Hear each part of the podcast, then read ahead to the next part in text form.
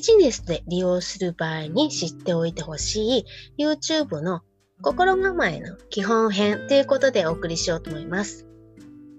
はい。このチャンネルは、プチ企業、副業、そういうところから経済的な自立をしたい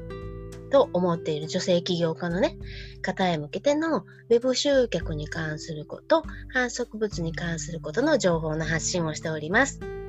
チャンネル登録と、あとメルマガへの登録もお願いしますね。はい、反則ツールデザインの専門家、ラスタイルデザインの宮城島ひとみです。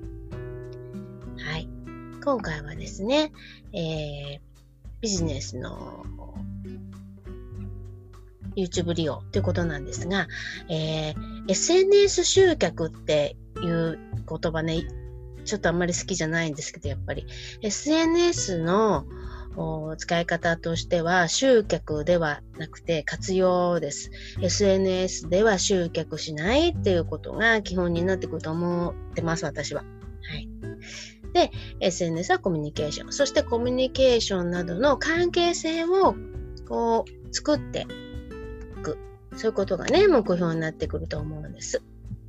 まあね、女性はね、そういうコミュニケーション得意なのでね、ぜひね、SNS を活用していきましょう。お友達と、ね、仲良くしていきましょう。というところでね、進めていきますね。はい。と、YouTube はね、えー、ちょっとルールが厳しいのかな、厳しいのかなっていうか、あの、きちっとしたルールがあるってことです。どんなルールかっていうと、コミュニティガイドラインと言います。で、えー、以前ですね、このコミュニティガイドラインについてお話しした動画があるので、それは、あのーブログの方も見てください。まあ、このチャンネルの中探してもらってもいいんですけれど。はい。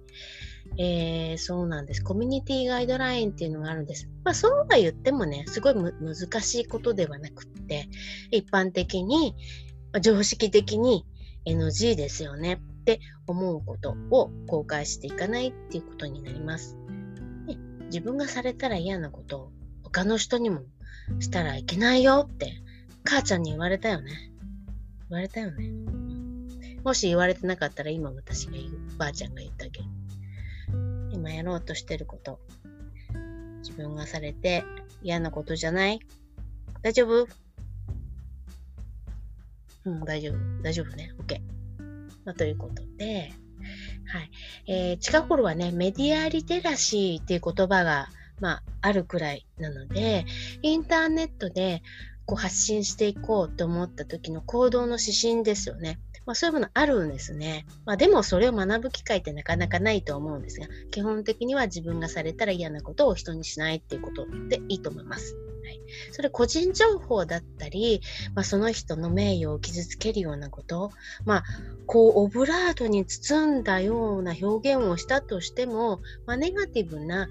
内容は出さない。まあ、これは当たり前なんですやっちゃいけないなって。だけど、その時のね、感情に左右されて、それができない人がいるっていうのはやっぱり事実なんですね。でも、ダメなことはしないっていうふうに先に決めておきましょう。またね、YouTube の場合は、えー、投稿の内容、それを AI がね、チェックしてるっていうことなので、コミュニティガイドラインにこう違反してたらね、えー、即刻、あの、警告が来ます。これ私はやらかしちゃったことがあるんですね。ライブ配信をしようとしておりまして、で、そこでね、このコメント欄に個人名ね、えー、書かれた瞬間にその動画配信がストップしちゃったってことがあったんです。そのね、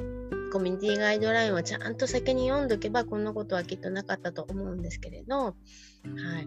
コメント欄にね、個人名、個人がわかるような、えー、内容が書かれるっていうことは、そのコミュニティガイドリガイドライン違反なんですよっていうことを後から知りました。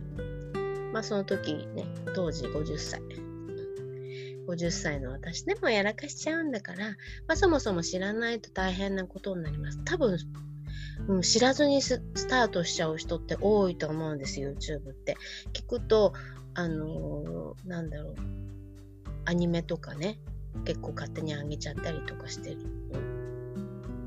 ていうのを聞いて多分ちょっと NG だと思うなーっていうお話をした経験があります。はい、まあ小さな警告だったらねまあ許される、その一本の動画に対しての結構、だけどそれが何本もってなってくると、もういきなり欲もなくチャンネルごともバン、バンされる。世の中から消されてしまうっていうことがね、あるんだそうですよ。うんなので、まあ、アップしてあるね、動画が多ければ多いほど、やっぱりそうなった時のショックって大きいと思うので、はい、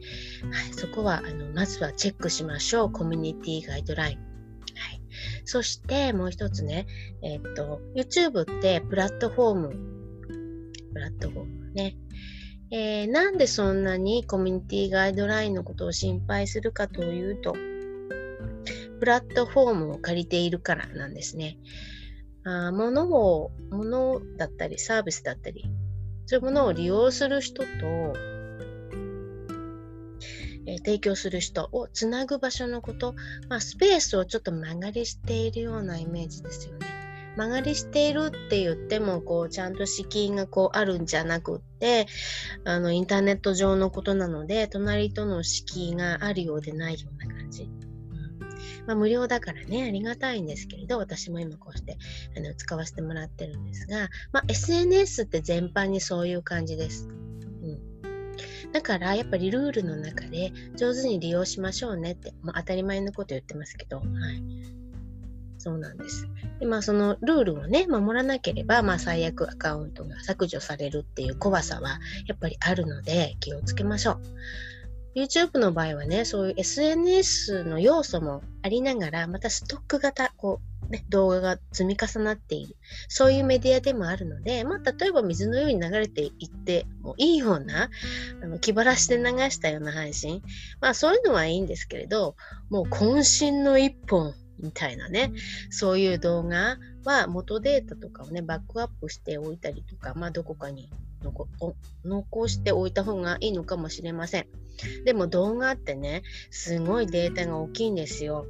なので、しまっておく場所とかもね、考えなきゃいけないと思うんですが、まあ、そんな悩みを解決できるのがね、Google フォトってあります。まあ、そのやり方についてはね、えまたそれ参考にしていただける動画があるので、えそれもブログの方から見てください。またはこのチャンネルの中から探してください。え1000%安心ですから。はいそ。してね、心構えとしては、まあ、YouTube はね、本物だけが残っていってるんじゃないかなと思うんです。まあ、広告収入をね、目指すようなね、YouTuber さんもそうだし、えー、私のようにね、自分のサービス、ビジネスのために配信しようと思って頑張っている人もそうなんですが、まあ、最終的にはね、本物だけが残っていくメディアなんじゃないかなと思います。まあ、本物ってね、何かっていうと、私が思う本物ですよ。自分がね、発信する意味があること。自分がね、それを語る資格があるっていうこと。そういうものを持っているっていうこと。まあ、一時情報って言いますね、そういうの。まあ、そういうことが、えー、発信できることなのかなと思うんです。えー、ま、そうでなくても、例えばね、誰かの何かの情報を語る、ニュースみたいなことですよ。そういう場合でも、あなたの新たな見解っていうのがそこにあれば、まあ、いいと思うんです。例えば、そのまニュースの話しましたけど、世の中のニュース、右からこう左へこう受け流すような、そういうのじゃなくて、まあ、それは本当に二次情報なので、あまり価値がない。でもそのニュースをあなたの視点で、えー、新たな視点で、うん、かその配信していく。その配信に価値があること。例えば、そのニュースをね、えー、小学生でもわかるように説明できるっていうと、またそれは価値がありますよね。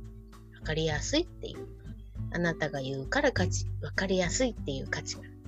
ありますよね。まあ、やってみるからにはね、どんなチャンネルにするか一旦は決めて、まずは続けてみるっていうことがね、大事なのかなと思います。まあそう言ってるね、私自身もそうなんですけれど、まあどんなチャンネルを目指すべきか、まあ、最近ちょっと悩んでおりまして、今お世話になっている動画集客チャンネルのね、酒井さんのオンラインサロンで勉強させてもらってるんですが、その勉強会の中でね、お悩み相談させてもらいました。で、まあそこでね、えーああ、なるほどって思うことがあったので、まあそういう方向性でね、ちょっとこう、今直している最中ではあるんですけど、まあとにかく私は本物になりたいと思っているので、本物の人から学ぼうと思っています。今勉強していること、そういうことです。そういう方たちから学んでます。もうあなたもね、え本物になりたいと思ったら、この人は本物だという人からね、ぜひ学んでください。ということで、YouTube の心構えの基本編としてお送りしました。はいまあ、それでね、まあ、YouTube、さっきも言いました、続けてねっていうことなんですが、続けられる人と続けられない人、これの差って何だろうって考えた時に、これは動画の編集かなって思ったりしたんですね。まあ今はね、こう最低限こうスマホがあれば簡単に撮影っていうのはできるので、まあ、撮るっていうハードルは意外と超えられる。まあ自分がその出るのが嫌だっていうその葛藤をも乗り越えなきゃいけないと思うんですが。はい、でもね、そう、撮ってもそのまま取って出しみたいなやり方だと本当に見てもらえないんですよ。私も経験があるので言ってるんですけれども。はい、